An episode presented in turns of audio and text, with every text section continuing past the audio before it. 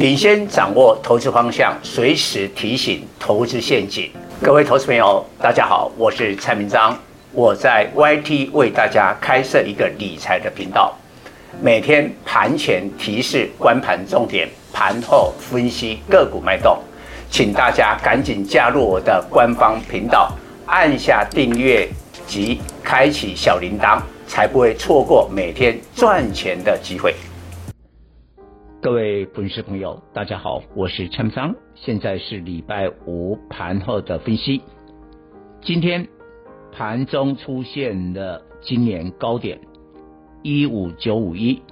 当时涨了一百零二点，收盘被压缩，只有小涨十八点，收在一五八六八，量缩到不到两千亿。所以今天为什么留上影线？两个主要的原因，第一个当然就是假期的因素，第二个原因，哎，盘前我有讲哦，台积电，台积电呢、啊，原先的外资版本认为第二季的营收只有季减四到五趴，但是今天电子时报的报道，在苹果、联发科大户的砍单之下，还有一个大客户就是辉达。那不是有一个 ChatGPT 带动的 AI 急单吗？但是现在新进来的订单没有了，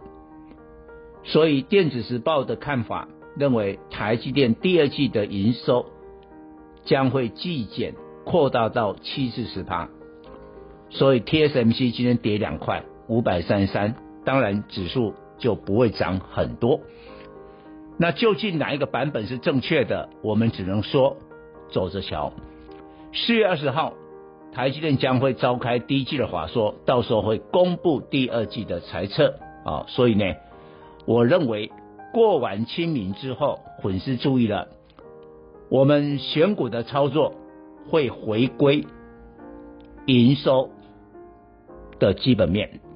因为过完清明之后就要公布了三月的营收，三月的营收一公布完了以后，就是第一季的财报。同样的，美国股市也会在四月中下旬展开第一季财报，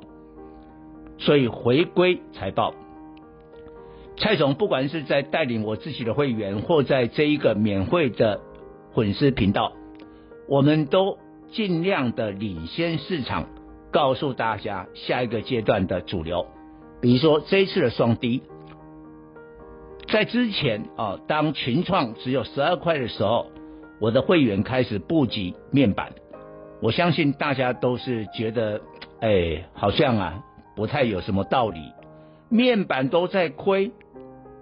赔的那么惨。但是呢，蔡总有几十年的经验，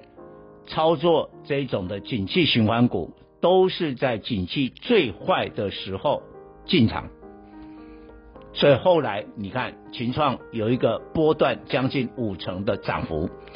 现在你都已经知道了，面板开始涨价喽，但是股价已经呢、啊、涨不动了，所以买在期待，卖在事实，这是蔡总常常讲的，同样的逻辑。你看这一次市场上最早告诉大家记忆体低润可以买的，大概就是蔡总。你看今天呢、三星讲了一句话，我也要减产。三星是全球机体市占最高的厂商，所以之前海力士、美光说要减产啊，那都没有用。三星占有全球的市占是四十五趴，美光才二十二趴，这个差距很大。所以你看今天华邦、南亚科、威刚等等这些股票，低润股大涨。答案就出来了，所以我的会员都领先布局，不要说今天啊，哇，看到这个消息之后呢，啊，急急忙忙的追，啊，追了以后啊，也不太啊，这个心里不太踏实，所以过了清明之后啊，这个洗盘等等的，所以有时候哈，做股票其实说穿了就是抓对方向，然后呢，领先布局。因为你领先，你的成本就很低，成本低的时候操作起来你就很有弹性。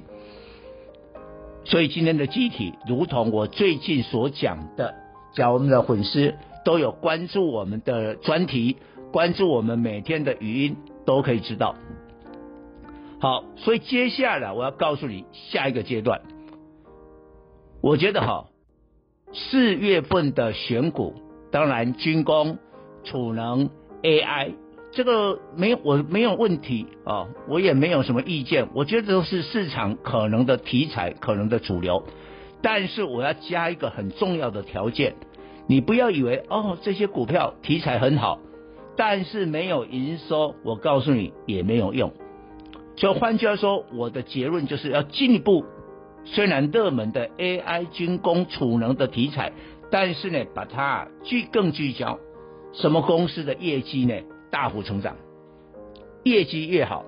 我就回来讲那个记忆体。我在专题里面也有点名华邦跟威刚两个机体的首选，因为你看它二月的营收是 MOM 是增加的，为什么？工控的比例比较高，就工业用的 server 比较高，所以才造成这个现象，所以一定是有一个焦点。同样的，我觉得储能也是一样，因为四月份呢、我们呃台湾的电价平均涨十一趴，哦，就电价是从四月啊。开始涨价，所以储能一定是重点。但是哪一档储能啊？我帮我的会员都已经锁定了两档，这两档的储能的话，都是蔡总啊啊仔细的研究之后，认为三月的营收会有相当成长的幅度哦，所以到时候请大家继续追踪我们的分析。以上报告。本公司与所推荐分析之个别有价证券无不当之财务利益关系。本节目资料仅供参考，投资人应独立判断、审慎评估并自负投资风险。